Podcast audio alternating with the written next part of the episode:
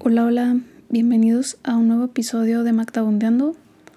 El día de hoy les voy a compartir esta historia que había pensado bastante en compartirla o no algún día públicamente y no sabía como por qué medio estaría mejor compartirla, si por mi TikTok, si por mi Instagram, no sé, pero yo quería como compartírselas.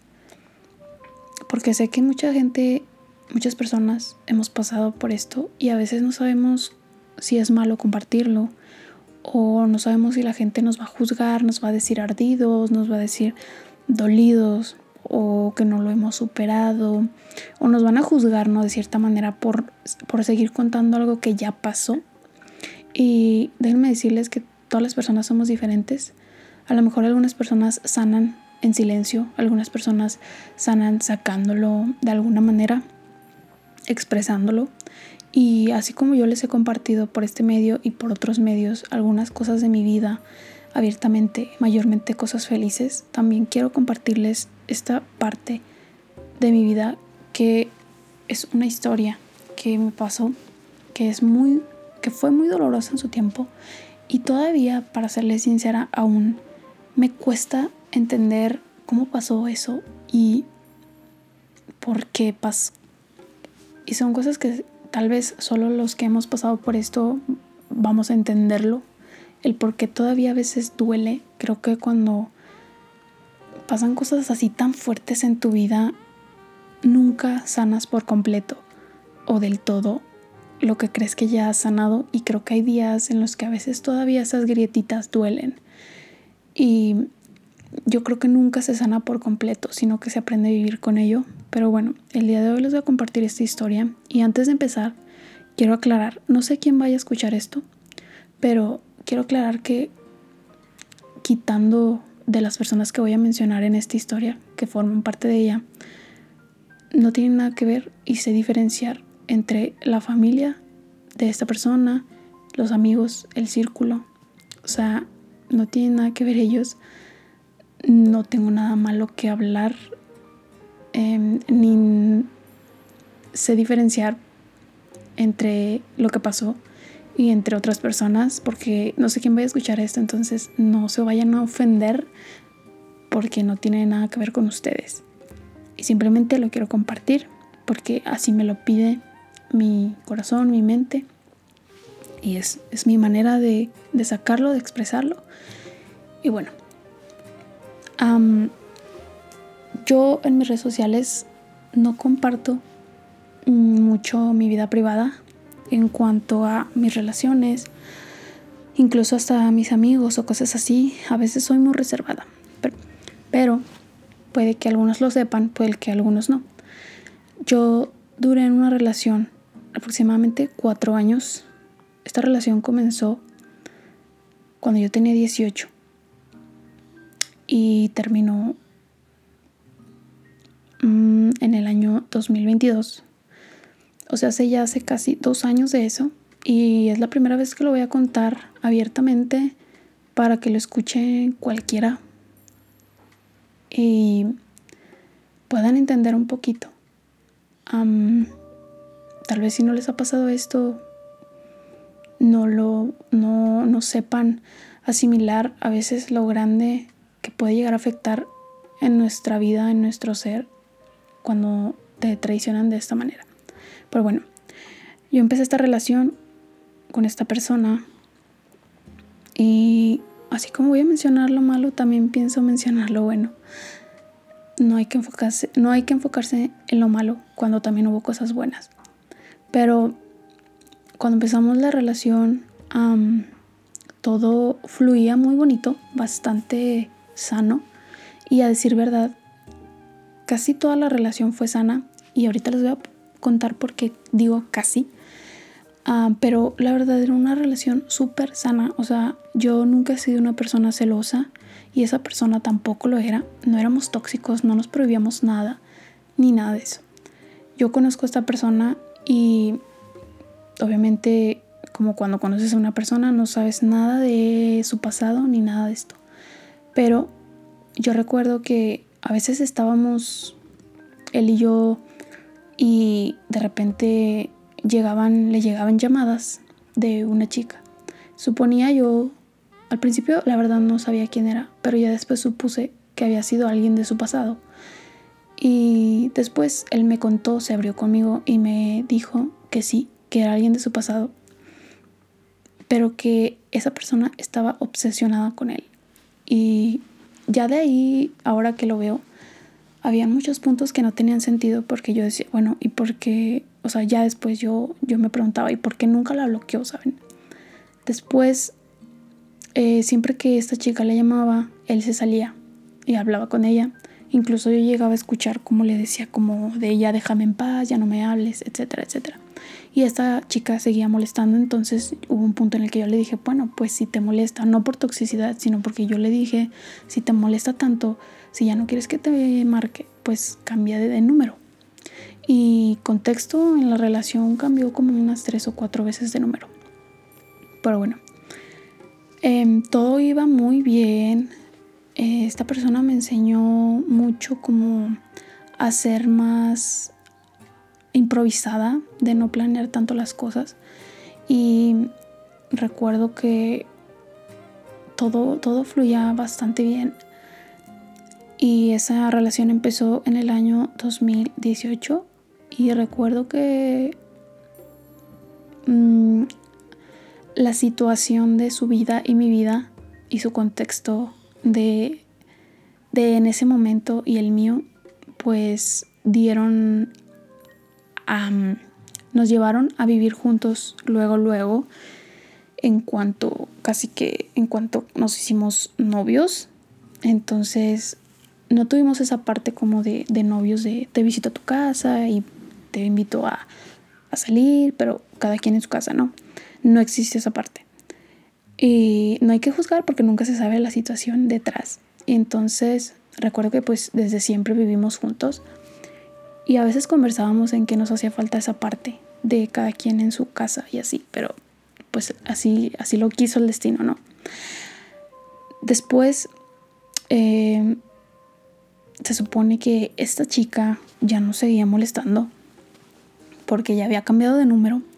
Entonces recuerdo que en el 2019, a mediados del año, ya llevábamos un año y cacho de relación. Y recuerdo que en una noche me meto a mis, a mis solicitudes de mensajes en Messenger y me aparece una, un mensaje de, de la chica, de esta chica, la que le hablaba y la que según estaba obsesionada, según él o según su versión. Y eran capturas de él en WhatsApp diciendo, o sea, él básicamente le decía que, que se quería ir con ella, que, que la extrañaba y cosas así, ¿no? Y antes de que ella me mandara esto, ella me había tratado de agregar en Facebook, de su Facebook normal, pero yo le dije a, esta persona y le dije, vamos a ponerle un nombre para no confundirnos, ¿no? Vamos a ponerle Luis, pero no se llama así, pero vamos a ponerle así. Entonces yo le dije a esta persona, oye, me mandó, me mandó solicitud tal, y me dice, le vamos a poner a esta chica la loca. Y no le pongo así por mamona o por mala onda, sino porque a él así la llamaba. Recuerdo muy bien que siempre la llamó la loca. Entonces, bueno, así la vamos a dejar. Entonces, mm, Luis me había dicho que la bloqueara, que estaba loca, que ni se me ocurriera decirle nada, ni responderle nada, que él no le hiciera caso y etcétera. Eso fue mucho antes de que ella me mandara mensaje. Entonces en el 2019 ella me manda mensaje por otro Facebook, pero que tenía igual su nombre. Y um, me, manda las capturas y me dice, básicamente típica de la morra, como que se siente especial porque un vato la sigue buscando en vez de tener ese tantito amor propio y dignidad y, y ya, o sea, eh, es una historia como que dices, bueno, ella se sentía la gran diva, la gran señora, diría Jenny Rivera, porque según Luis la estaba buscando. Y yo la verdad en ese momento les juro que experimenté un ataque de ansiedad que no me había pasado en muchos años. Y sentí como una impotencia muy, muy rara porque al principio de la relación, cuando comenzó, Luis y yo habíamos quedado en términos de que el día en que él no me quisiera a mí o en que yo no lo quisiera a él, o que estuviéramos enamorados de alguien más o que nos gustara alguien más, nos lo íbamos a decir antes de dañar la relación, antes de dañar a la otra persona, nos lo íbamos a decir. Y habíamos hablado claramente esa parte. Entonces, cuando yo vi estos mensajes, incluso eran hasta fotos del hogar en donde vivíamos él y yo, que le enseñaba que, que no tenía muebles, porque no teníamos muebles, aclarando. Y le decía, es que no tengo muebles, estoy solo. O sea, prácticamente le decía que ya me había dejado y que estaba viviendo solo y que la extrañaba y que quería irse con ella porque, contexto, la chava se había ido de aquí, de donde vivíamos, o sea, de la ciudad, se había ido a otra ciudad que creo que era su ciudad de origen, no lo sé, pero se había ido allá, entonces le estaba dando él como a entender que se quería ir con ella y que vivía solo, etcétera, etcétera. Cuando yo vi todo esto me dio un ataque de ansiedad muy feo y él estaba al lado de mí. Y recuerdo que dejé el celular al lado mío y le dije, oye, quiero que me digas la verdad, no tienes nada que decirme. Y recuerdo perfectamente que él me dijo no, ¿por qué? Y ahora que me doy cuenta, reconozco y vi esa cara varias veces, la cara de algo hice, pero no te lo voy a decir, ¿sabes? O sea, uno aprende y empiezas a conocer a la persona con la que estás y reconocer cómo sus acciones y hablan con la cara, con los gestos. Y yo le dije, seguro, varias veces, le pregunté como cinco veces, seguro que no tienes nada que decirme. Y él decía que no, que no, que no. Les digo, la relación iba bien, teníamos nuestras peleas como todos, pero relativamente bien. Y él decía que no, que no tenía nada que decirme. Y yo recuerdo que le dije, ok, entonces, ¿por qué haces esto? Y le mandé, le enseñé mi celular y le enseñé la conversación y las capturas. Y me dijo, o sea, a mí lo que siempre me ha cagado en la vida es que la gente me mienta, ¿sabes? Y es como la parte de, güey, cuando alguien ya te pregunta algo es porque ya sabe todo, ¿sabes? Y ver cómo, cómo me estaba mintiendo para no quedar mal, era lo que más me cagaba y lo que más me hacía enojar. Entonces, hasta que le enseñé todo, me dijo, está bien, te voy a decir la verdad, te voy a explicar. Y yo dije, güey, ¿qué me tienes que explicar si aquí está todo? O sea, ¿por qué mejor no me dices las cosas y, y me mandas a la verga y me voy? Y él empezó a decir, no, es que no es así y tal, tal, tal. Entonces recuerdo que dije, ok, a ver, explícame qué me tienes que explicar yo estaba súper nerviosa, sentía el cuerpo caliente y las manos me temblaban, para serle sincera, porque yo estaba viviendo una relación perfecta en mi cabeza y era muy sana, era muy bonita, conectábamos muy bien y creo que eso siempre fue, o sea, siempre fue sana y siempre conectamos bien. Ya lo demás, pues fue cosa aparte.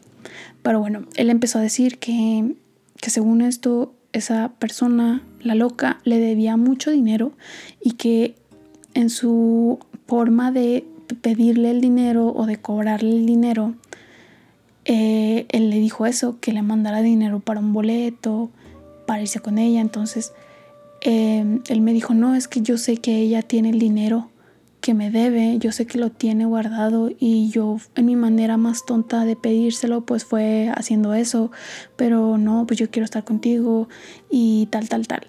Entonces, obviamente cuando tú estás enamorado, güey, a veces te cuentan las cosas, porque quiero aclarar que esta persona tenía una labia impresionante.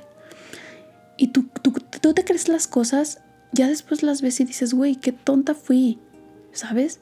Pero yo le creí, porque para empezar, me ganaba con cuatro años y era una persona más vivida que yo. Y pues ahora me doy cuenta que tenía más labia, ¿no? Y que de alguna manera yo estaba más chica. Y, y como teníamos esta relación tan sana y todo, pues yo le creí. y dije, bueno, puede ser una posibilidad que sí la haya cagado y sin querer se haya equivocado. Y bueno, em, en ese momento me dijo, ¿sabes qué? Borra todo el, todas las conversaciones, borra las fotos, porque si las sigues viendo te vas a seguir lastimando. Y yo así como de... O sea, en ese momento lo vi y dije, bueno, tienes razón, ya no, no, no quiero estar viendo esto. Y lo borré. Borré el perfil, lo bloqueé. Y nunca le contesté. Eh, bueno, sí, recuerdo que le puse a la chava. ¿Cuándo fue eso? Recuerdo que le puse. Y él me dijo, no, es que ella no te enseñó la conversación completa, ella borró mensajes y tal, tal, tal. Y yo dije, haya sido como haya sido, ¿por qué haces eso, no? Pero bueno, yo le creí, continuamos con nuestra relación. esa persona, según quedó a un lado y, y así, ¿no? Yo me di cuenta que desde el momento en que ella supo que yo andaba con él, ella empezó a stalkearme horrible. Horriblemente por todas mis redes sociales. Me buscó por TikTok, por Instagram, por, por muchas cosas. Y yo empecé a tener canales de YouTube, primero de canto y después de vlogs y después en todos mis canales hasta el día de hoy. Ella, yo sé que me sigue stalkeando. Porque se volvió una obsesión ya ni siquiera en contra del vato de Luis, sino en contra de mí. Pero bueno, me estoy adelantando. Bueno, siguió la relación, pero ya desde el 2019 esa parte se había fracturado y sabemos que una vez que se rompe esa barrerita, ya no hay vuelta atrás. Recuerdo que en el año 2020, cuando inicia la pandemia, nos cambiamos de casa. Yo estaba muy ilusionada nos cambiamos a un departamento que yo encontré en Facebook, en Marketplace, y a él le gustó y nos mudamos a ese departamento y en ese año, a, pesar de que a todo mundo le fue muy mal por la pandemia, a nosotros nos fue bastante bien, eh, o bueno, a él le fue bastante bien porque le cagaba que yo dijera que nos iba bastante bien porque él decía que era su esfuerzo, era su trabajo, entonces era su recompensa a él. Entonces, a él le fue muy bien en cuanto a trabajo y dinero porque trabajaba desde casa. Y, y recuerdo que una vez me contó de una amiga que tenía él. Ah, porque después supe que tenía muchísimas amigas, pero pero eran como amigas como una amistad muy rara y les voy a contar por qué.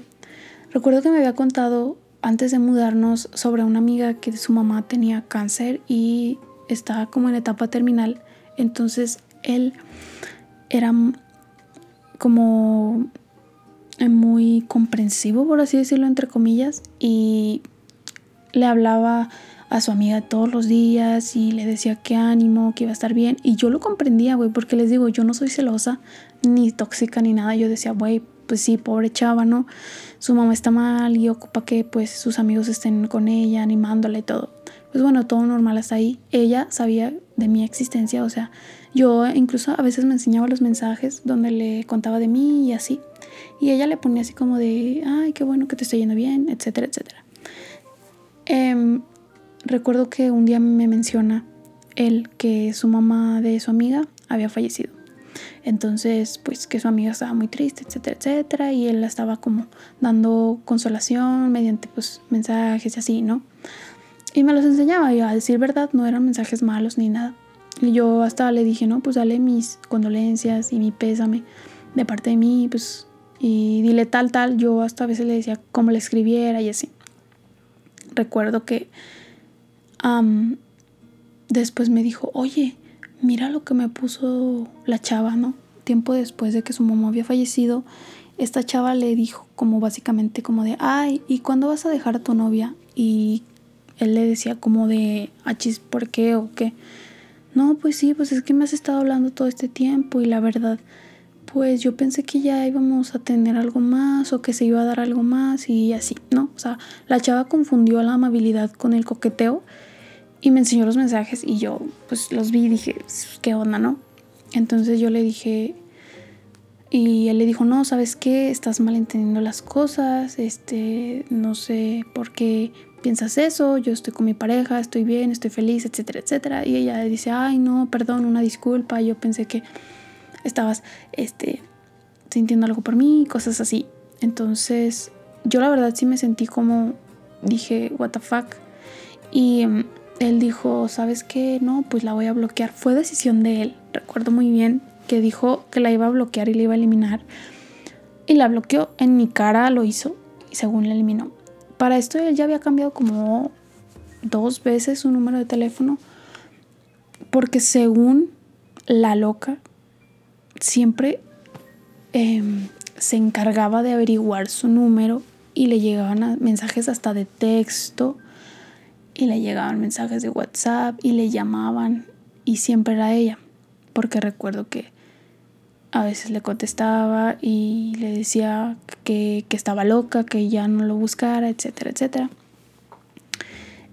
Recuerdo que después de lo que pasó con esta amiga, em, pues ya igual todo quedó normal, todo seguía normal, eh, nos iba bien, Mm, a veces yo tenía trabajos, a veces no trabajaba. Eh, estaba yo tratando de encontrar como qué quería hacer, porque yo sabía que quería hacer contenido, pero no, no sabía qué contenido hacer exactamente. Y a veces me metía a trabajos, duraba dos, tres meses, cuatro meses, cinco meses, luego me salía y así, porque realmente a él le iba muy bien económicamente y yo trabajaba básicamente para pagarme lo que yo quería. Pero bueno, Em, después de esto, recuerdo que la loca, como él la llamaba, porque siempre me decía, no, la loca esta, la loca aquello. Ella me seguía mandando mensajes por donde sea, insultándome, diciéndome que yo estaba bien pendeja porque seguía con él y él la seguía buscando. Y en algunos mensajes me ponía como de ya dile que me deje en paz se supone que debería estar feliz contigo, eres una pendeja porque sigues ahí, me busca a mí, jajaja. Típica, típica morra que se siente orgullosa por eso y lo dice como el mal plan, pues, en, en plan de hacerte quedar como, como la pendeja a ti, ¿sabes? En lugar de decirlo en buena onda, ¿sabes? Si fuera realmente como su interés, que yo no fuera la tonta, pues lo, lo dirías de otra manera, ¿no? Sororidad se le llama. Y recuerdo que esta persona no es por, por criticar religiones, pero, güey, siempre, o al menos a mí, en mi experiencia, las personas que más han sido mierdas y que más he conocido que son mierdas son de la religión cristiana, güey. Y qué culero porque yo recuerdo que él me decía que según era cristiana y que... Y que cosas así que tú decías, güey, entonces, ¿por qué haces esto, no? O sea, tu religión, ¿dónde la aplicas en esto? Pero bueno, eso es otra cosa. Y eh, siempre bloqueaba yo los perfiles porque él siempre me decía, no, si te siguen molestando, si te siguen mandando mensajes, bloqueala, bloqueala, no le contestes. Y nunca le contesté más que esa vez que les digo que le puse en el 2019, la primera vez que me mandó las capturas, le puse de cuándo son. Es el único mensaje que le mandé yo en todo el tiempo que me estuvo molestando. Entonces hubo ocasiones en las que recuerdo que nos habíamos peleado una vez. Nos peleamos, no recuerdo por qué. Y... Mm, ah, sí. Yo tenía una... como... Admito que yo estaba mal en ese sentido porque yo recuerdo que una vez, a veces yo veía cosas eh, o de repente le llegaban mensajes de sus amigas, así. Y yo no decía nada, o sea, yo en el momento me enojaba y solo me ponía seria. Y entonces él casualmente pues no sabía qué me pasaba, ¿no? Y siempre me decía, ¿qué tienes? ¿Qué tienes? Y yo era de típico de nada, nada, nada. Pero yo era porque había visto algo. Entonces recuerdo que en una ocasión em, agarré, tomé tu teléfono. No éramos de revisarnos los teléfonos, pero cuando, cuando la loca empezó a insistir tanto eh, en cagarme tanto el palo, recuerdo que yo dije, algo está mal, ¿no? Te entra la espinita y dices, algo, algo está mal, no puede ser que, que, que Luis sea perfecto, ¿no? Y que no haga nada. Y recuerdo que esa vez tomé su celular porque iba a tomar una foto. Y él estaba al lado mío.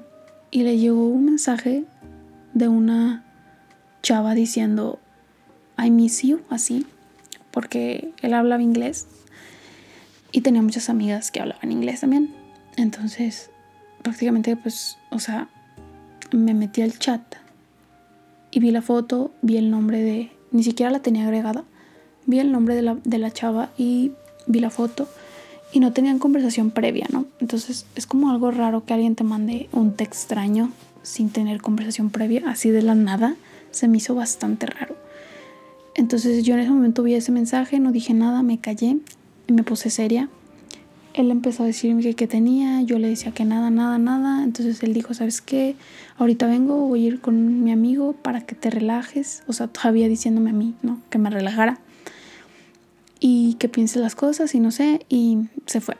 El chiste es que su amigo con el que fue era psicólogo y como que le platicó la situación, entonces él decidió regresar justo cuando terminó de platicar con su amigo, regresó a la casa, yo seguía ahí pues seria, pensativa, obviamente, ¿no? Te dan a pensar muchísimas cosas. Y me dijo que qué tenía y que había platicado con su amigo y que, quería tener más comunicación conmigo, etcétera, etcétera. Entonces yo le dije, ¿sabes qué tengo? Que te acabo de ver este mensaje de tal que decía que te extrañaba, o sea, eso qué, y le empecé a explicar cómo me sentía realmente porque yo le dije, si estuvieras tú en mis zapatos, ¿qué harías? Y fueron muchas situaciones similares las que hubo en las que yo veía cosas que se pudiera malinterpretar muy raro.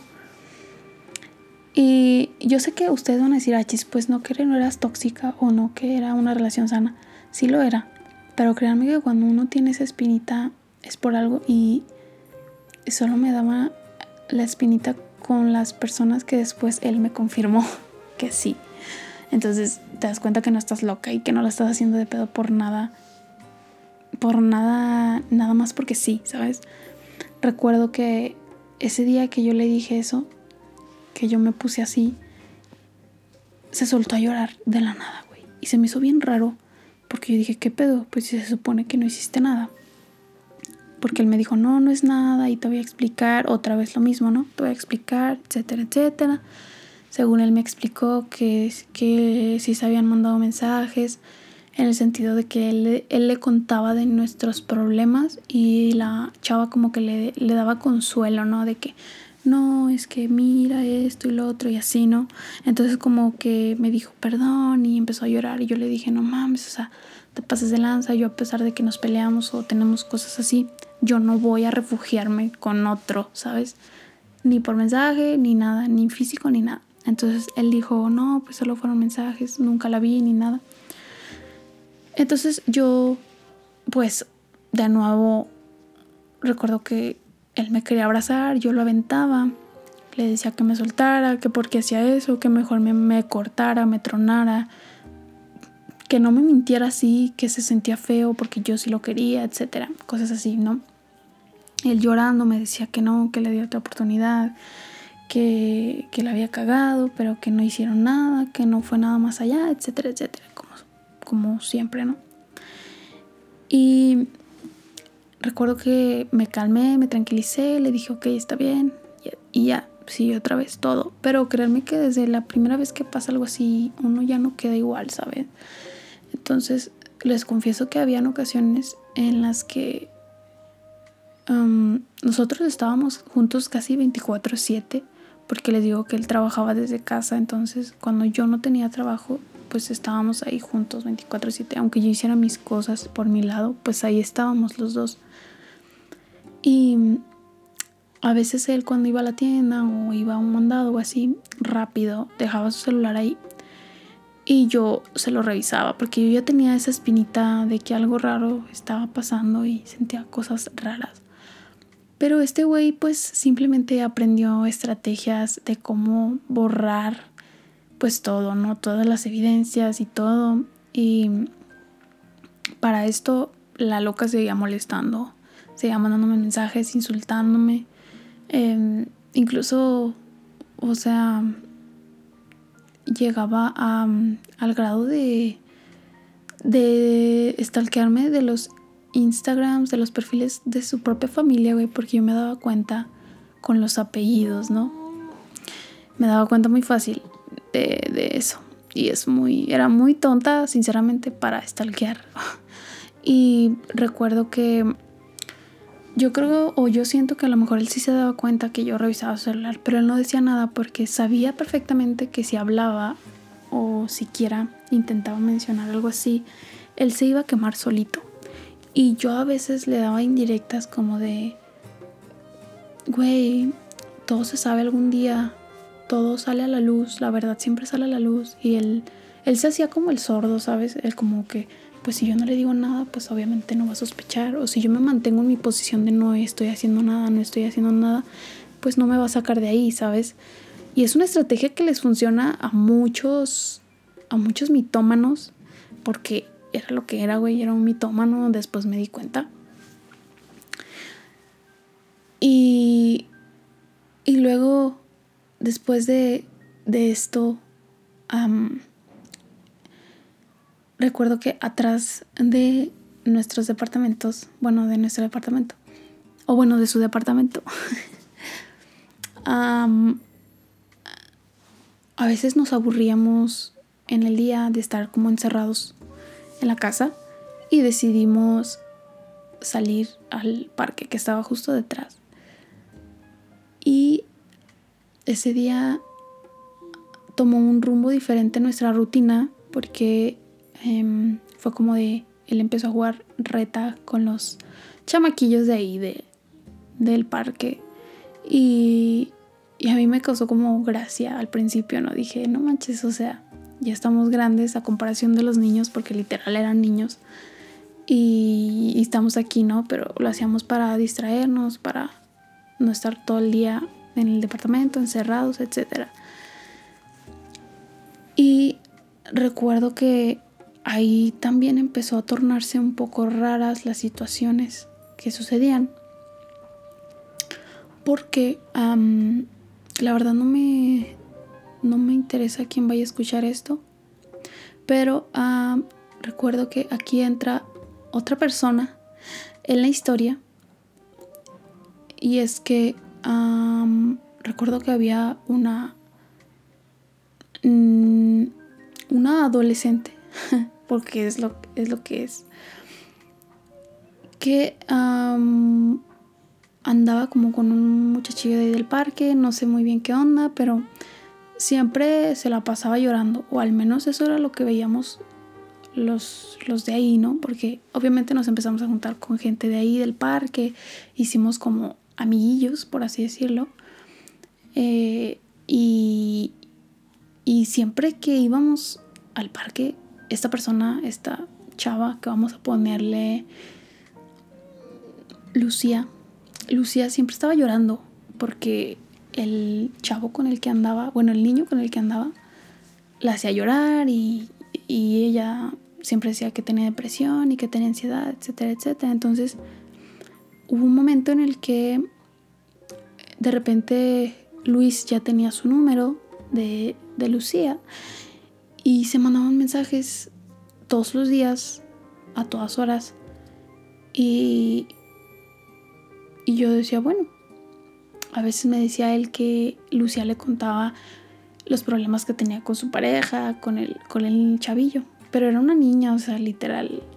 No, o sea, ya sabemos, ¿no? Amoríos de, de adolescentes que, pues en realidad, a veces ni los contamos, ¿no? Y recuerdo que él decía, no, es que mira, y así. Me enseñaba a veces las conversaciones. Pero yo como ya tenía el antecedentes de cosas así, a mí me entró una espinita muy rara.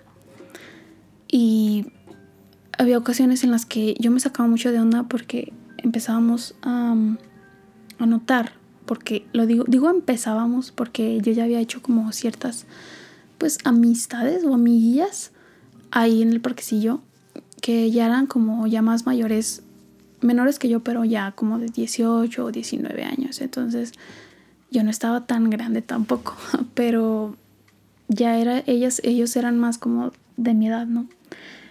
Y recuerdo que todos, todos ellos notaban que siempre que íbamos al parque, de repente Luis se desaparecía con Lucía o de repente veíamos que Luis estaba muy pegado con Lucía, como consolándola, porque les digo que siempre estaba llorando, ¿no? Entonces siempre estaba como ahí, ¿no? Pegado con ella, detrás de ella, y de repente los veías, no sé, que la abrazaba y, y cosas así, ¿no? Para este entonces yo ya tenía un problema con la ansiedad que ya se los he mencionado en otros episodios que me costó mucho trabajo eh, pues entenderla. Entonces yo estaba pasando por mis episodios ansiosos y sabemos que una persona ansiosa sobrepiensa machín todo, ¿no? Entonces yo trataba de no ser tóxica y de no estar en ese pedo de pensando cosas malas en esa situación. Pero créanme que todo mundo me lo decía. ¿Qué onda con Luis? ¿Qué onda con Luis? Porque siempre está con Lucía, porque siempre se van, porque siempre están abrazados. ¿Qué onda? Y así. Hasta ellos me decían, ¿qué pedo, güey? Lucía siempre está llorando, ¿qué pedo? O sea, literal era pues una niña, una adolescente. Em, y, y yo les decía, yo decía, no, pues es que tiene ansiedad y esto y el otro y pues pobrecita, pero créanme que quieran o no, yo por dentro sí decía también lo mismo, ¿qué onda? O sea, ¿qué pedo, no? Y yo a veces no le quería decir las cosas o no quería como hacérsela de pedo o preguntarle qué onda porque él luego, luego me decía, tú estás loca. Ah, ya vas a empezar. No, no, no, te digo que siempre es lo mismo contigo. Estás loca, em, estás traumada y, y, cosas así. Yo, y yo siempre le decía, güey, es algo que tú creaste en mí porque yo no era así. Y sabemos perfectamente que las veces que te la he hecho de pedo, que han salido cosas así, han sido ciertas y me lo has confirmado tú. Y él siempre se zafaba diciendo que no, no, tú estás loca y y incluso una vez le dije, ¿qué pedo con, con Lucía, no? Me dijo, ay, no, estás loca, es una niña, ¿cómo se te ocurre? ¿Cómo voy a andar con una niña? Esas fueron sus palabras. ¿Cómo voy a andar con una niña si, estás viendo que se la pasa llorando y, y tiene depresión y, y que es, o sea, como, como tirándole a, a Lucía, ¿no? En ese entonces decía, ay no, es que se la pasa llorando y, me desespera a veces que nada más está pensando en, en, depresión y en suicidarse y en que ya no quiere estar aquí. O sea, él hablaba mierda de ella conmigo y me decía, y yo, yo decía, bueno, pues entonces si tanto te caga y tú no eres psicólogo para empezar, pues porque sigues ahí hablándole, ¿no? O tratando de solucionar algo que tú no vas a solucionar porque no eres terapeuta. Y vean qué chistosa es la vida su mamá era la que me ponía las uñas, amigas. Así es, su mamá me ponía las uñas a mí. Pero ella me empezó a poner las uñas a mí desde antes que pasara todo esto, de que yo la conociera, de que pasara lo del parque. O sea, yo conocí a su mamá de antes. Y entonces a mí me empezó a entrar una mala espina porque les digo que todos los días hablaban y ella siempre estaba quejándose de su vida, que odiaba su vida, que su familia no la quería, o sea, episodios depresivos de, adolescente que a todos nos dan, ¿no? Y él, este, como si fuera terapeuta tratando de ayudarla cuando yo decía, güey, pues no eres psicólogo, ¿no? Y él se zafaba o se defendía con la versión de, ay, es que tú también tienes ansiedad, tú sabes lo que se siente, que te ayuden, que te apoyen o que alguien te escuche. Y esa parte me, me chingaba a mí porque yo decía, tiene razón. Pero a la vez no, porque tú no eres terapeuta, ¿no? Yo no voy a buscar consuelo con un amigo de esa manera, güey. Entonces, bueno, la espinita ya estaba ahí y todos los días era lo mismo. Había veces que yo la neta sí me sacaba de onda y me iba del parque, cuando estábamos en el parque, veía eso y sí sentía algo raro. Y yo le decía a él, ¿qué harías tú? ¿O qué sentirías, qué sentirías tú si fuera al revés, güey? Si yo me desaparezco de repente con un güey, aunque sea un niño para ti, con un güey del parque y me voy, ¿no? ¿Qué harías tú? ¿Qué sentirías tú? ¿No te pondrías a pensar mal? Y él decía que no, que no y que no y que no. Entonces me hacía sentir a mí como la loca y yo créanme que de por sí yo tenía mis episodios de ansiedad y entonces yo me sentía más loca porque él realmente me dice, es que tú estás loca, tú estás mal, tú estás mal, tú estás mal. Entonces empiezas a creer que es cierto. había veces que yo prefería irme a la casa y no ver eso y no ver cómo él estaba sentado allá en la esquina con ella hablando y de repente la abrazaba y en ocasiones hasta yo trataba como de comprenderla y le daba como según yo consejos pero siempre era como con él, con él, con él, con él y con los demás no. O sea, solo con él, con él, con él y los dos. Y bueno, así duró mucho tiempo. Y para no hacerles la historia tan larga, la gota que derramó el vaso un día, ah, porque fíjense, se hizo como un equipo de fútbol con los chicos del parque y él entró, Luis entró a este equipo, entonces en algunas ocasiones, en algunos sábados íbamos a jugar, bueno, yo iba a verlo jugar y íbamos pues la bolita, ¿no? nosotros éramos, o sea, nosotros dos de la bolita éramos como los más grandes. Entonces, pues a veces los papás confiaban en que se fueran con nosotros o así. Fueron varios sábados los que fueron a jugar y, y pues yo iba con él, obviamente, a verlos jugar. Y recuerdo que en ese entonces Lucía todavía andaba con su noviecillo y este noviecillo también estaba en el equipo y ella a veces iba al partido también. Y fíjense qué, qué, ridículo suena, pero su mamá, su propia mamá, o sea, la que me ponía las uñas, me la encargaba, o sea, literal, porque pues estaba chica y, y me decía a mí, oye, te la encargo, cuídala. Y yo como, sí, está bien, señora, no se preocupe. Incluso a todos esos chamaquillos, bueno, ahorita ya están más grandes, pero a todos ellos Em, los metíamos al departamento, o sea, los llevamos a meter al departamento a jugar Nintendo. incluso ella llegó a entrar varias veces al departamento. Y güey, nunca me había pasado esto, pero créanme que sí, ¿eh? Siempre, casi siempre cuando te engañan o cuando te son infiel, es con alguien que metes a tu casa o que está a tu alrededor que ambos conocen.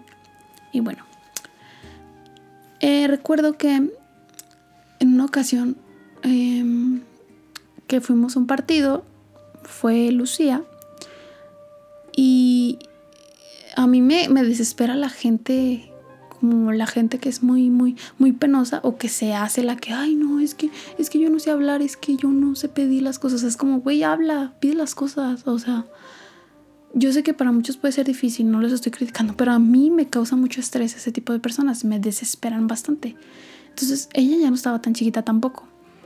Y recuerdo que me dijo como de, es que tengo hambre, pero me da vergüenza ir a comprar unas galletas. Y yo como de, bro, what the fuck. Y dije, ok, está bien, yo voy y te las compro. O sea, literal, casi que fui su niñera y, y pues la cuidaba y, me la encargaba su mamá, como quien dice, esas veces que íbamos a los partidos. Aunque yo también decía, señora no está tan chiquita, sabe perfectamente lo que hace. Y sí sabe perfectamente lo que hizo. chiquita no era. Pero a comparación de la edad que tenía Luis, pues güey, sí era casi mucha, mucha diferencia. pero bueno, eh, entonces, la gota que derramó el vaso cuando esta relación se terminó fue a mí, como les vuelvo a repetir, la, lo que me caga en, en la vida son las mentiras. Entonces recuerdo que era un viernes y el sábado iban a jugar. Eh, y esta Lucía ya no andaba con el niño con el que andaba, que también jugaba. Entonces yo dije, yo supuse, o sea, en mi mente, no me puse a pensar tóxicamente, simplemente, supuse que ella no iba a ir al partido porque su novio ya no estaba en el juego. Perdón, porque, porque ya no era su novio. Entonces yo dije, pues no va a ir, porque pues ya no anda con el chavillo. Y se supone que iba a verlo a él jugar. Entonces, el viernes en la tarde noche, él me dijo que, que como íbamos a ir al partido, que iba, que Lucía se iba a ir con nosotros. O sea, ellos ya hablaban aparte, a mí ya él ya no me decía nada. Em, incluso yo antes de eso le llegué a ver una, una foto de ella mm, normal, o sea, frente a un espejo. Y, o sea, la tenía en su galería y yo fui como de, güey, porque tienes una foto de ella en su galería. Y, su, su, defensa era como decir, no, no, no, no está encuerada, ni que fueran nudes, ni que fueran esto, ni que fuera el otro. Y yo le decía, sí, pero ¿por qué?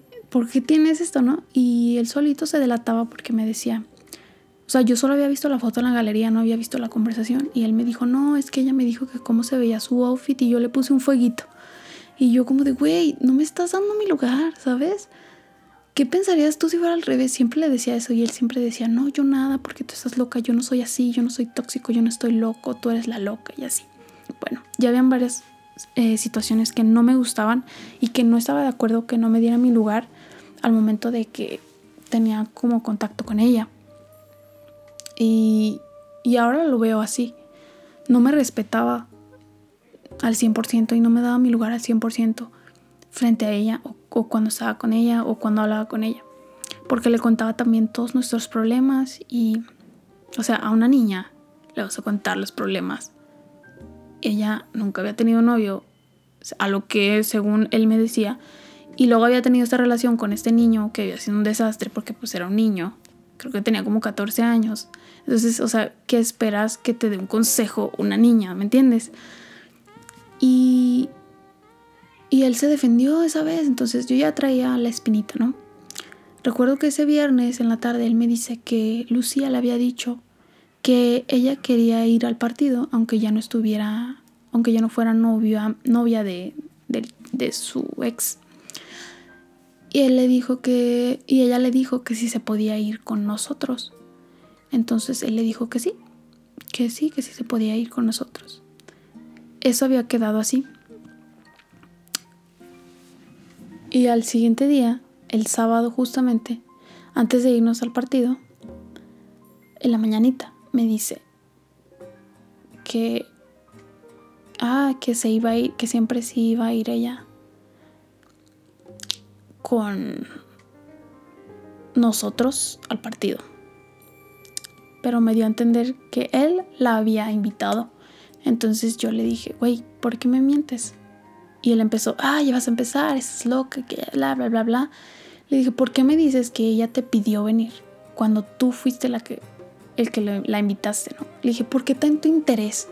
porque se le notaba un interés como de querer sanarla, de querer terapiarla, de querer que ella fuera feliz. O sea, se le notaba un interés muy raro, ¿sabes? O sea, yo sé que tú quieres ver a tus amigos bien, pero para empezar yo le decía, güey, es una niña, o sea... Y él, él, mismo me confirmaba eso y me decía, pues por lo mismo es una niña, ¿cómo vas a pensar eso? Estás loca. Y créanme que yo llegaba a un punto en el que yo creía, güey, sí, estoy loca, a lo mejor sí, estoy mal yo y estoy mal interpretando todo, pero no. Entonces yo le dije, ¿por qué muchas mentiras? Porque, le dije, para empezar, ¿por qué la invitas?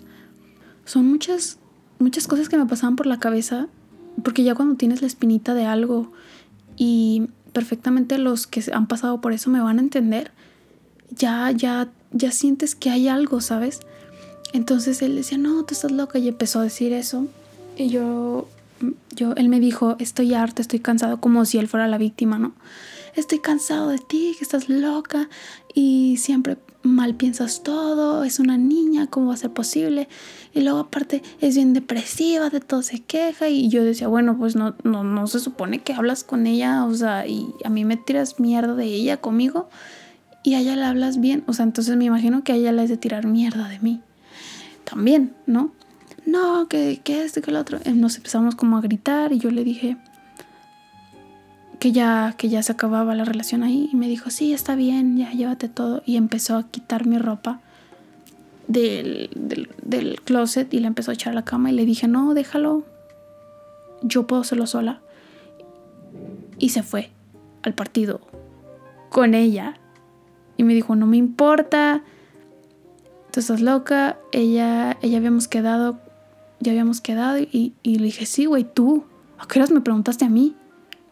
No, no, yo no tengo por qué preguntarte nada, son, son mis decisiones, es mi vida. Y se fue con ella en el Uber al partido. El partido duraba una hora, si acaso, menos. Y recuerdo que yo me tardé como tres horas en sacar todas mis cosas, en que mi papá fuera por mí en el coche. Y él nunca llegó. Nunca llegó en esas tres horas. Y, yo me sentí tan mal. Yo no esperaba que él se pusiera en su papel de víctima. O a lo mejor sí me lo esperaba porque me estaba manipulando a tal grado que me hacía creer que yo estaba loca. Y, y después, más adelante, les voy a contar el por qué nunca estuve loca. Y bueno, se acabó la relación, se supone. Y yo la verdad, como él me había metido esa idea de que yo había inventado todo eso en mi cabeza y que no había estado pasando nada malo, pues yo les les voy a ser sincera, sí sentí que había tomado una mala decisión en irme y que debí de haberme quedado ahí y hablar las cosas, según yo. Yo me voy, me voy a vivir con mi papá después de cuatro años de relación. Habíamos tenido, creo, dos veces que nos habíamos separado, pero solo habían durado como algunos días, ¿saben? Y regresábamos. Y yo créanme que mi ansiedad, mi problema de ansiedad aumentaba todos los días porque yo sentía que algo estaba pasando y él no me lo estaba diciendo y yo vivía como engañada y el sentimiento de vivir así no se lo desea a nadie. Es una desesperación horrible que sientes que te estás volviendo loca porque una la persona te dice algo pero actúa diferente, ¿sabes? Y realmente te hacen creer que tú estás mal. Y recuerdo que obviamente yo le pedí volver y él aceptó y habíamos quedado en un acuerdo de que cada quien viviera en su casa por un tiempo, no por mucho tiempo, y después ya yo regresara a la casa a vivir con él de nuevo. Pero para esto, él ya estaba, en cuanto terminamos, él empezó a hablar así, yo creo que en esa hora empezó a hablar con la loca. Y aquí entra la loca de nuevo a la historia porque empieza a hablar con ella y yo sé que Luis es tan mitómano que si le pregunto ahorita, él va a negar todo, todo, todo, todo, pero sé perfectamente lo que vi, lo que viví y nadie me va a venir a decir a mí que él no es así porque yo viví eso. Y recuerdo que esta chava, como les comento, la loca, vivía allá, muy en el norte, a lo que él me, él me había contado. Y empezó a hablar con ella y ella empezó a stalkearme. Bueno, nunca dejó de stalkearme, nunca lo ha dejado de hacer, pero empezó como a querer ver que me estaba stalkeando más, más, más en Instagram y así. Y él luego, luego fue a contarle a ella que habíamos cortado, que habíamos tronado y cosas así. Entonces, ella me... Ella fíjense qué tal grado, o sea, sí, sí estaba loca literal, porque vean lo que hizo. Em, Luis le contaba que ya no estaba conmigo y que según quería estar con ella, pero ella dudaba de esta versión.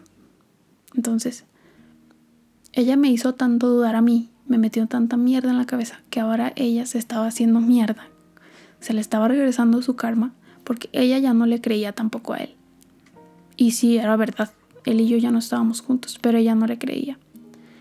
Y yo no sé qué complot pasó, qué, qué fregados pasó, pero yo estoy segura que él hizo que ella se regresara de su ciudad con todo y sus hijos, porque tenía dos hijos. Y mm, se vino para acá a vivir por él. O sea, era, o sea, sí me di cuenta que sí estaba obsesionada con él, pero también este güey estaba mal de la cabeza, ¿sabes? Y se vino y él fue el encargado de ayudarla a venirse desde allá. Y él dice que no, que él no la vio y que él no sabía que ella estaba aquí.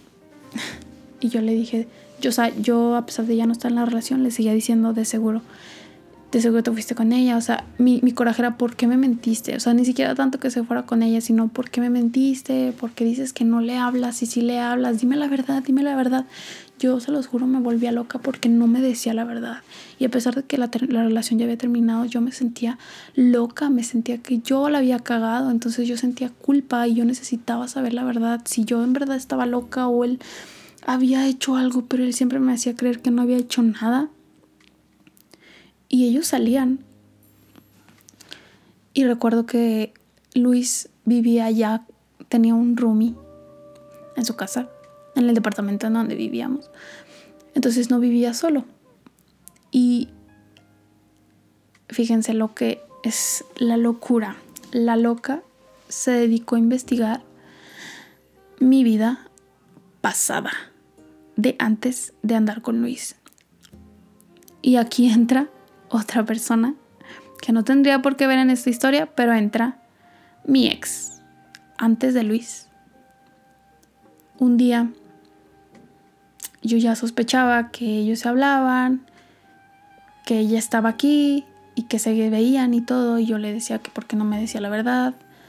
Y él lo negaba y lo negaba y lo negaba, y hasta la fecha yo creo lo sigue negando. Pero bueno, el universo confabuló a mi favor y me llegó un mensaje de mi ex, de la prepa, amigas, de la prepa, diciéndome, oye, ¿ya no andas con Luis? Y a mí se me hizo súper raro. Yo dije, este güey, ¿cómo sabe? Y yo le dije, no, ¿por qué? Y ahí, amigas, se desató algo tan grande que yo dije, a veces la gente es tan... De verdad, te debes de tener tan poquito amor propio para hacer todo esto.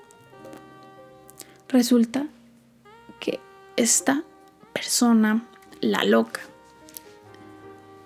contactó a mi ex de la prepa y foto por foto de mi Instagram, como ustedes saben, mi Instagram es público.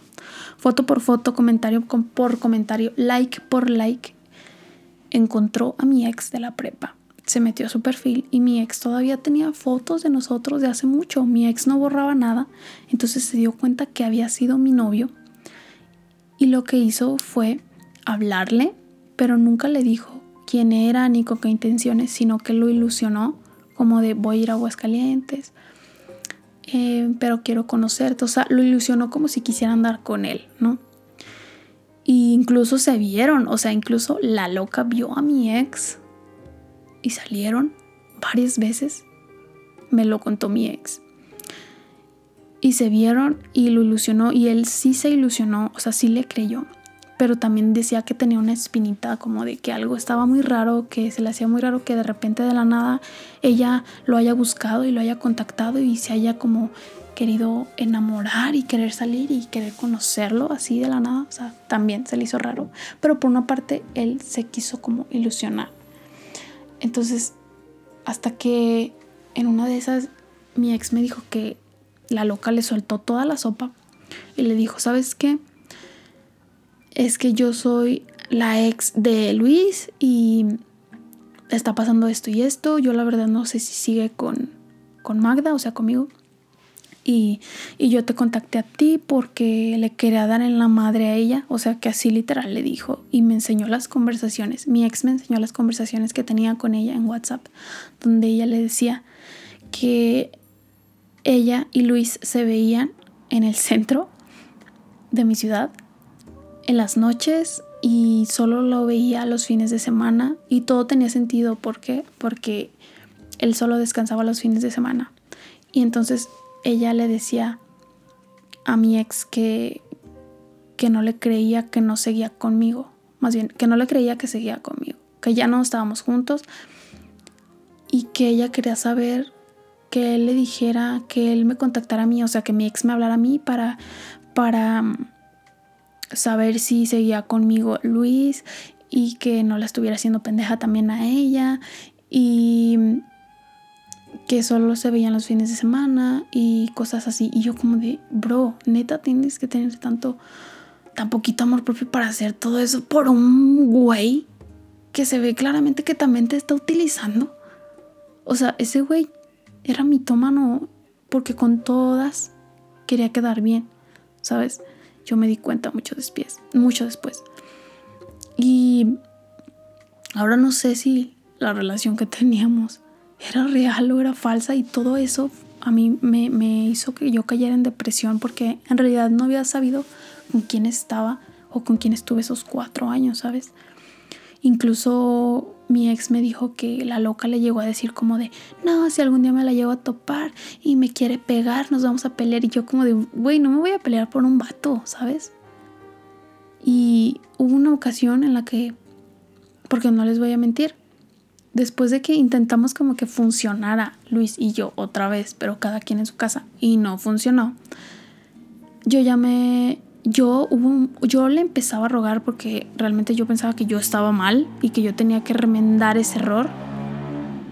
Entonces yo intentaba contactarlo por Instagram y le mandaba mensajes y le decía que volviéramos. Yo le rogaba, sí, yo también perdí mi dignidad muy culero porque yo le rogaba y como él era, tenía una labia impresionante, realmente me hacía sentir que yo estaba mal, entonces yo sentía la necesidad de remediar ese, ese error que estaba haciendo, que era alejarme, ¿no? Y, y recuerdo que mi ex me decía que,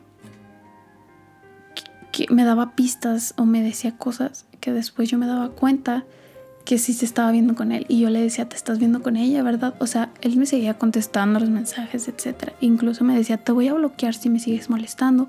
A ti ya no te tiene que interesar mi vida, pero no estoy saliendo con nadie. O sea, siempre me recalcaba eso. O sea, porque simplemente no me decía, ¿sabes qué? Sí, y ya, a la chingada. Ya después supe por qué. Pero bueno, ahorita les cuento esa parte. ya se alargó mucho el chisme, pero no pasa nada. Aquí vamos a contar todo tal cual. Entonces, él decía, no, no estoy saliendo con ella, yo ni siquiera sabía que estaba aquí ya, o sea, en la ciudad, o sea, todo eran mentiras, todo eran mentiras, todo eran mentiras, él claramente lo sabía. Y, y hasta mi ex que tuvo que terminar embarrada en esta historia, embarrado en esta historia, me lo confirmaba. Y recuerdo que después eh, en una ocasión yo siempre estoy muy activa en Instagram y subí una historia cantando y vi que ella directamente de su perfil, algo que nunca hizo en Instagram, me stalkeó esa historia y lo hizo con intención de que yo viera que me estaba stalkeando. Entonces ella supuso y supuso bien porque ha de haber dicho, si yo veo su historia y ella se da cuenta que yo la vi desde mi perfil, ella va a venir a mi perfil a, ver qué onda, ¿verdad? Porque vi su perfil desde mi perfil. Y um, yo lo que hice fue, si se me hizo raro que me viera, me stalkeaba desde su perfil real y me metí a su perfil y me di cuenta que había subido una historia donde estaba con Luis en un hotel. ¿Y cómo lo sé? Porque se veía la mesa claramente con una botellita de agua, un rollito de papel, unas toallas, o sea, era claramente la foto de ella con él en un hotel. Y rápidamente en cuanto yo la vi y ella se dio cuenta que yo la vi, la borró y puso como de, jajaja, ja, ja, estás donde quería que estuvieras. O sea, ella bien orgullosa de quedarse con un hombre como si fuera el, mejor o la mejor cosa que puedes hacer en el mundo, ¿no? Quedarte con, con, un, con un vato. Se sentía muy orgullosa. Yo decía, güey, qué triste. Pero a la vez también sentía decepción por el vato porque me decía que no. O sea, ella, él me la negaba y él me tiraba mierda impresionante de ella. Y ahí estaba también, ¿sabes? Era como de. Yo, yo decía, y me daban tantas ganas de mandarle mensaje a ella y decirle, güey, te está utilizando. O sea, tampoco te des cuenta. O sea, porque te sientes tan orgullosa que está jugando contigo también. O sea, pero nunca le dije nada. Entonces, em, así pasó todo eso.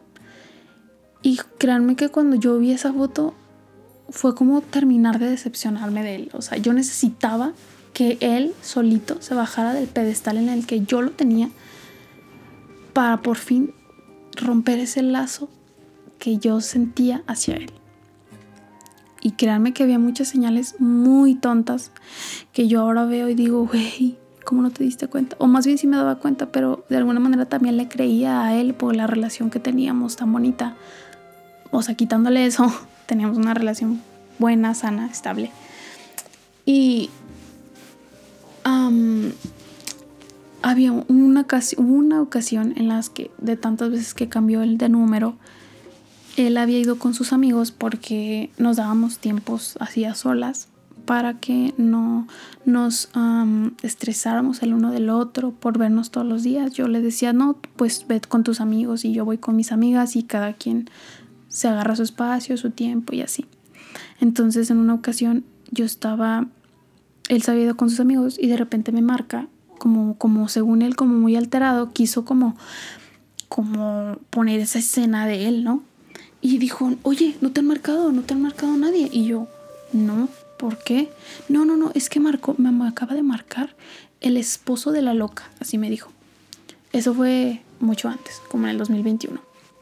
Me acaba de marcar el esposo de la loca haciéndome la de pedo, que ya le deje de marcar a ella, que, que la deje en paz, que, que, me va a partir mi madre, que me va a mandar a hacer, ¿sabe qué? Que la chingada, ¿no? Y yo dije, y yo le dije, ah, chinga, y le dije, ¿y cómo tiene tu número? Otra vez, porque ya, ya había varias veces que había cambiado de número y me dice, no sé, ya sabes que ella está loca. O sea, realmente el que siempre también mantuvo contacto fue él. Los dos siempre estuvieron en contacto de alguna manera.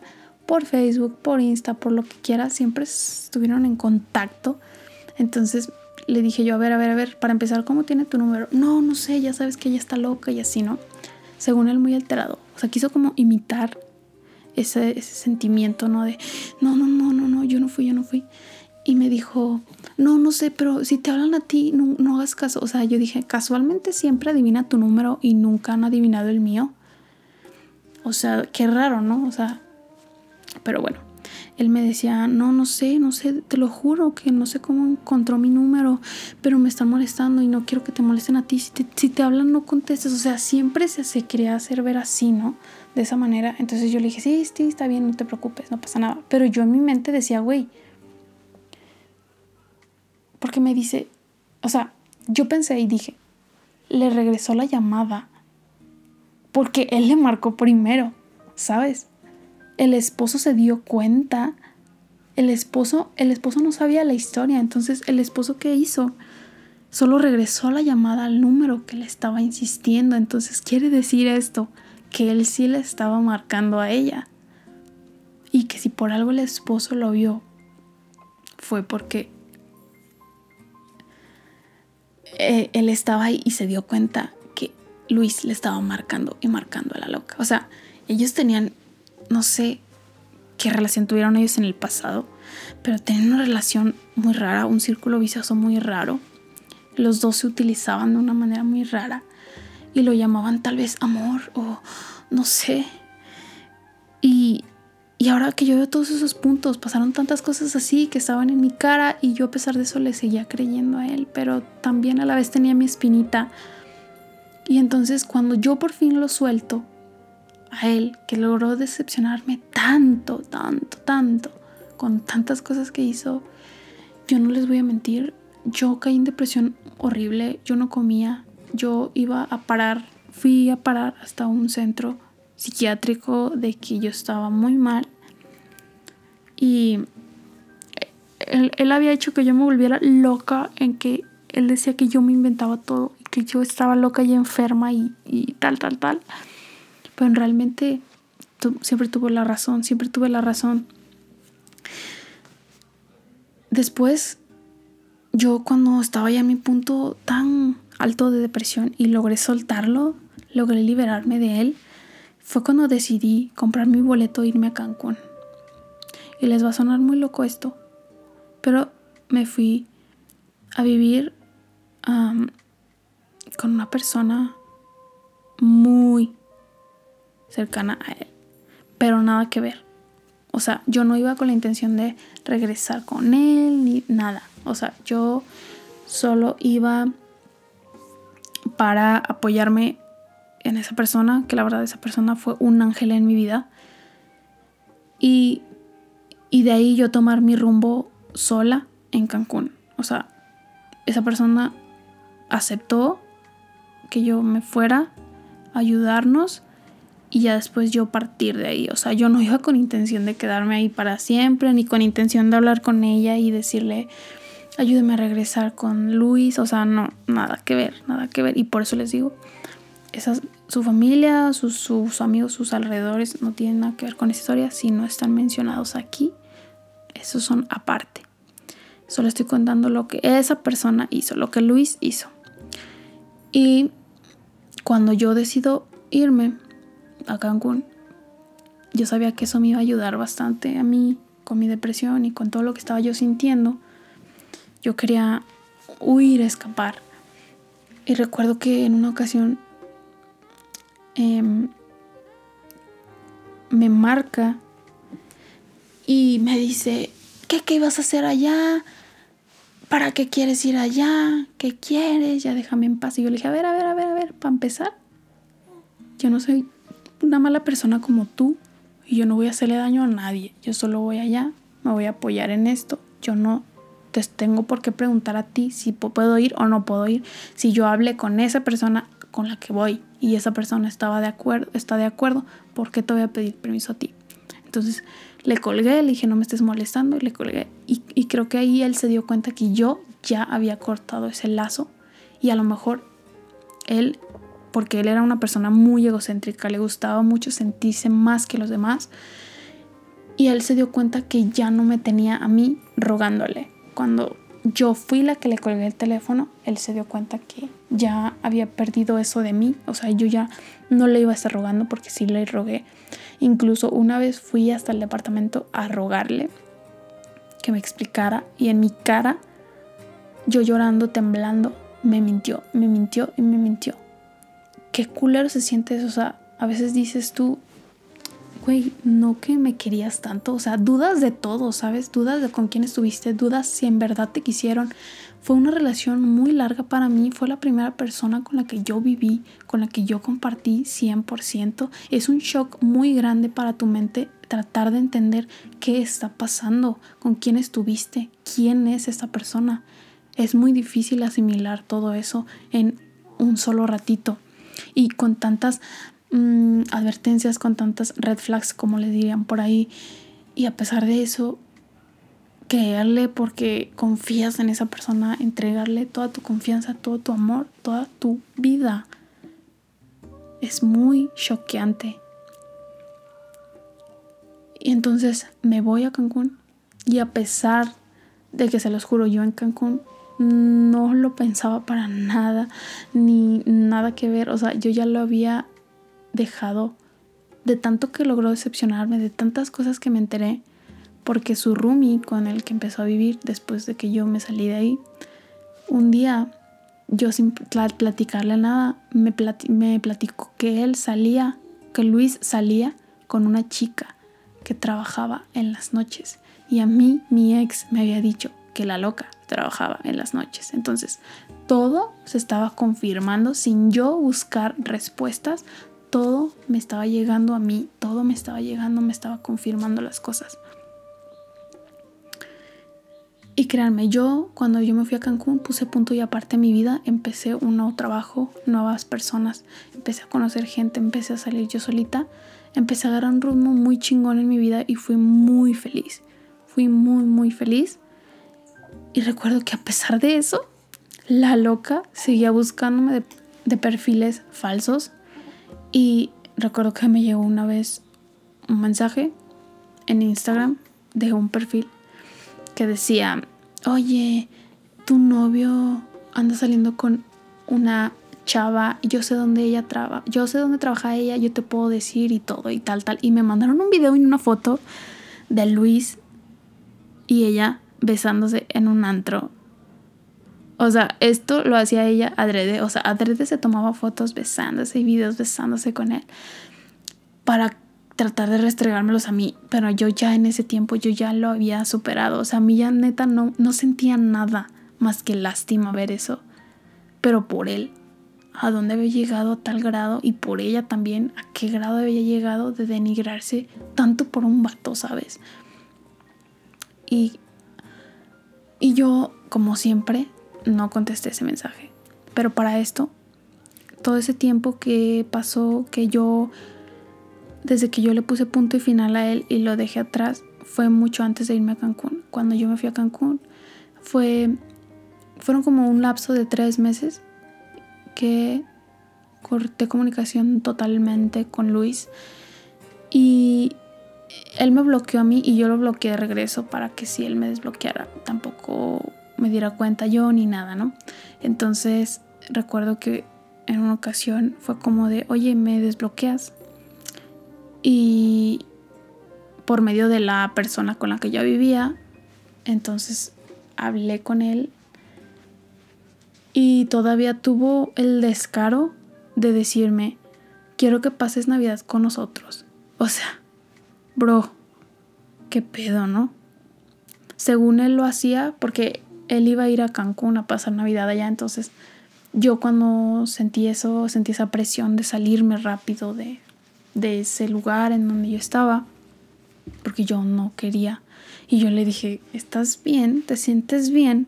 Como, ¿por qué haría yo eso? Y todavía me dice, ¿qué tiene de malo? Y yo como de, güey, neta, eres, eres el descaro, eres el sinvergüenza en humano. O sea, ¿cómo puedes o cómo te atreves a decir eso después de todo lo que has hecho? Y yo le dije, no, no creo, no va a pasar. Y él como que insistía, ¿sabes? Y, y recuerdo que en, en alguna ocasión volvimos a hablar por teléfono y me preguntó que cómo me iba en Cancún, que si me iba bien. Yo recuerdo que le dije que sí, todo normal. O sea, yo solo le contestaba, sí, está bien, ajá, sí, ajá, ajá. O sea, no le daba mucho rollo.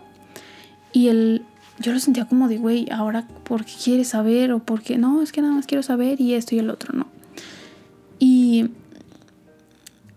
y yo le recuerdo que le quise hacer tantas preguntas, se los juro. ¿Por qué hiciste eso? ¿Por nunca me quisiste, quién eres, qué pedo. Tu familia, tus amigos tienen un concepto muy diferente de ti, güey, porque te pintas como una persona perfecta, como una persona muy inteligente, muy sabia, muy madura, así se pintaba él, pero solo yo que viví con él, que pasé todo esto, sé realmente quién es esa persona. Así que solo le hice una pregunta que no tenía nada que ver con eso. Y me quedé con ese nudo en la garganta, pero a pesar de eso, dije, ¿sabes qué? No quiero saber nada. Colgamos y para ese entonces ya nos habíamos agregado de nuevo a WhatsApp. Él veía mis estados normal y recuerdo que solo estuvimos del momento en el que él me habló de nuevo empezamos a hablar más o menos de nuevo. No empezamos a hablar de que diario, solo fue esa vez como que, ah, ¿cómo estás? ¿Cómo te va? y tal porque yo estaba viviendo con una persona muy cercana a él, entonces mm, solo era como, ah, sí, ¿y cómo les va? Y ya, ¿no?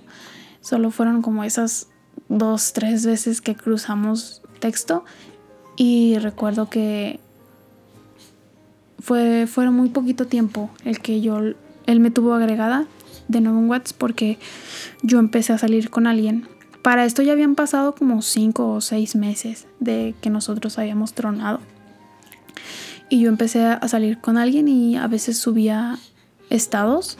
Subía un estado en donde salían las manos de la persona con la que yo estaba saliendo. Y mis manos, o sea, no estábamos agarrando las manos ni nada, solo era una foto eh, X. Y recuerdo que él en cuanto vio el estado, me eliminó no me bloqueó, me eliminó de WhatsApp.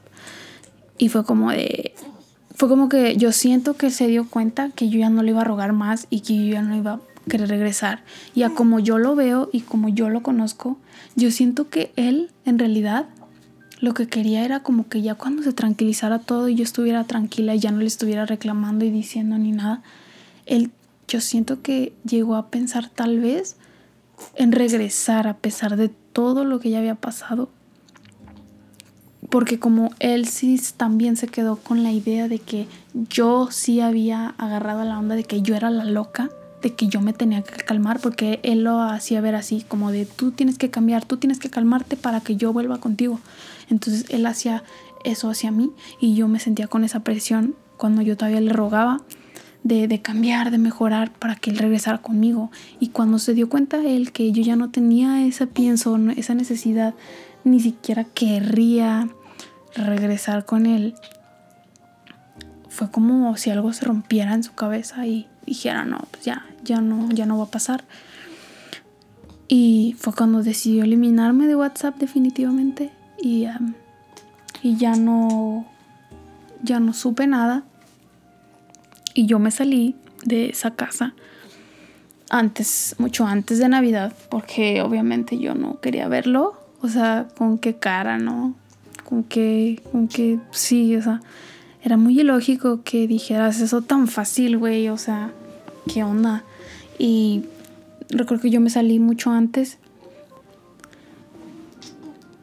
Y después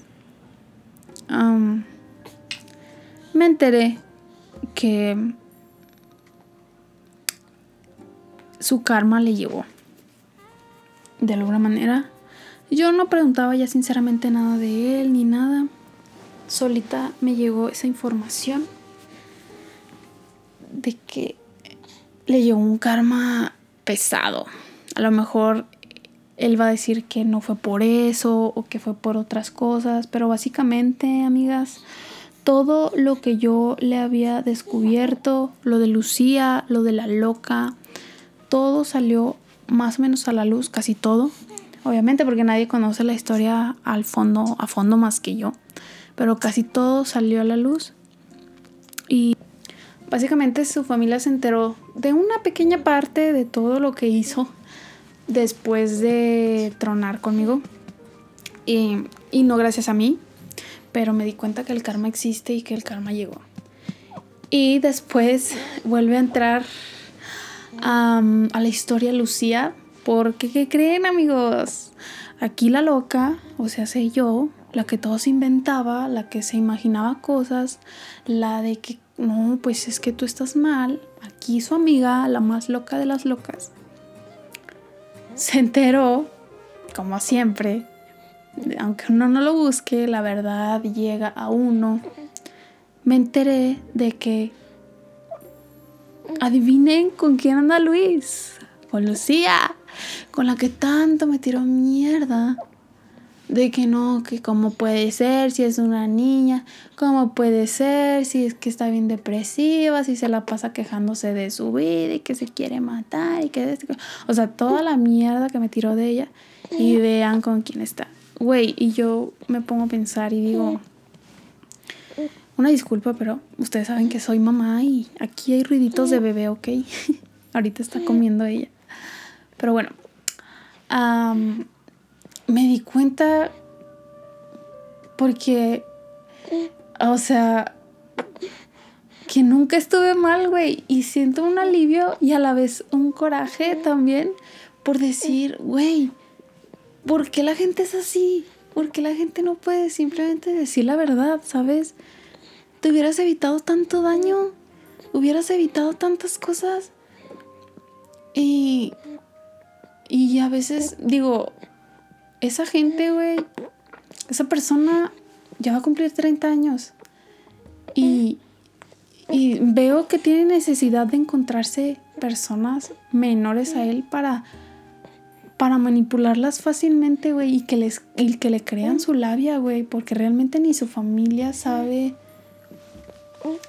O, o, tal vez ni su familia creería esta historia, pero es realmente lo que pasó. Yo no miento, yo aquí no gano nada mintiéndoles diciendo la verdad, mentira, a mí no me pagan por decir mentiras ni verdades, yo digo las cosas como pasaron, pero al darme cuenta de que nunca estuve loca, ¿sabes? Es como, güey, yo sabía, ¿sabes? O sea, mi espinita siempre me dio la razón. Mi espinita siempre, siempre mi sexto sentido de mujer estuvo alerta, siempre tuve la razón. Y a la vez es como de, porque nunca pudiste simplemente admitir algo y evitabas tanto, ¿sabes? Todo por el simple hecho de no quedar mal con la gente. y quedas mal contigo mismo. Y bueno, la verdad, sientes como, como una lástima tan grande por que esa persona sea así, pero al final de cuentas pues es su vida, ¿no? Y, y él sabrá lo que hace. Pero qué triste, güey, qué triste que tengas que hacer mierda a una persona porque el hacer el hacerme creer que yo estaba loca, que yo era la que me inventaba escenarios en mi cabeza y al grado de que yo creía que sí, que yo era la loca, o sea, y ver que tú estabas mintiendo todo el tiempo, que te rogaron, que te lloraron y nunca pudiste decir, sabes que sí, para de alguna manera terminar con mi sufrimiento, por así decirlo. Y a pesar de eso, no lo hiciste y, eso hace pensar, lo hace, creer a uno que estuvo loco, que, nunca, nunca te quisieron. Te hace, te hace querer y pensar y sentir tantas cosas. Es impresionante lo mitómano que puede llegar a ser una persona cuando se lo propone, güey. Y yo, neta, deseo que ya no mientas nada más porque qué triste vivir en mentira, qué triste tener doble cara. Y incluso ya ni la propia la loca, como tú le decías, como él le decía, te creía. ella ya no te creía. Ni, ni siquiera ella, que era parte de tu juego, te creía. Y me doy cuenta que a veces es tan feo darte cuenta de las cosas y duele tanto cuando te idealizabas con esa persona, te veías con esa persona. Yo veía mi vida, un futuro ya con esa persona y de repente derrumbar todo eso es como bien raro, ¿sabes? Es como un shock muy grande y creo que es un trauma que nunca se quita, que nunca se olvida y que nunca se sana al 100%. Y no te das cuenta del daño que le haces a la otra persona y yo a veces me pongo a pensar, ¿realmente me quiso? ¿Realmente sintió algo por mí? ¿O por qué jugó tanto tiempo conmigo, sabes? Si era más fácil estar solo para poder estar con, que con quien quisiera, ¿por qué estuvo conmigo? No, no entiendo eso y creo que nunca lo voy a entender. Porque hasta la fecha, esa persona yo sé que va a negar. Si llegara a escuchar esto, lo va a negar. Y no estoy diciendo que yo no tuve cosas malas, güey. Pero creo que nadie, por más malo que yo fuera, pues mejor me hubieras mandado al carajo en vez de, hacer eso, ¿sabes? Um, pero me doy cuenta que realmente el que nunca dejó de mentir fue él. Y siempre estuvo jugando. Y siempre fue como su ego primero entonces, a él le gusta que le llene el, ego de decir, es que yo soy perfecto, es que yo soy eso, yo soy el otro. Y, y qué difícil, qué difícil y qué, qué cabrón llegar a tal nivel, mentir cuatro años, mentir de esa manera. Así es esta historia. Todas mis sospechas, todas mis espinitas siempre fueron reales. La vida se encargó de confirmármelas. Donde terminó hasta embarrado mi ex, que no tenía nada que ver en esto. Pero me doy cuenta que a veces la gente está muy loca. Y que así como él llamaba a la loca, a la loca que sí está loca, pues él también está igual. Y creo que son tal para cual. Y pues qué tristeza por... Pues que espero que al menos sea una persona diferente o se haya dado cuenta de lo que hizo que no está chido que, que mienta de esa manera, la verdad. Y, y que le vaya bien, ¿no? Al final de cuentas, él sabe lo que hizo, él sabe por qué lo hizo, la verdad no sé. Pero también me doy cuenta que su Lucía pues me conoció, ¿no? La metí a mi casa y todo, sabe, sabe perfectamente, me conoce y todo. Y me... Todavía en mis historias, en mi Instagram, a veces ve mis historias, ve lo que subo, o sea, la verdad no sé para qué. Eh, se supone que ya, ya está con el, el, ya estás con Luis, ya está con Luis, o sea, realmente a veces me doy cuenta que a veces, ay no, no sé qué estoy diciendo, pero si es un trauma conmigo, si es algo conmigo, lo siento mucho, se supone que deberías de ser feliz y no estar em, en ese mood conmigo, ¿sabes? Como, déjame, déjame ir, libérate, libérate. Hay cosas que no se olvidan. Hay cosas que siempre te van a marcar en tu vida y que así es como pasó. Y yo a veces me pongo a pensar y digo, ¿qué querrá esa gente, tanto como también la loca, al ver tanto mi perfil, al, seguirme stalkeando? O sea, ¿ya será personal o, o me pregunto qué, qué, quieren, qué buscan? Porque si se supone que Luis ya superó eso, porque ustedes no. Nos vemos en el próximo episodio. Bye.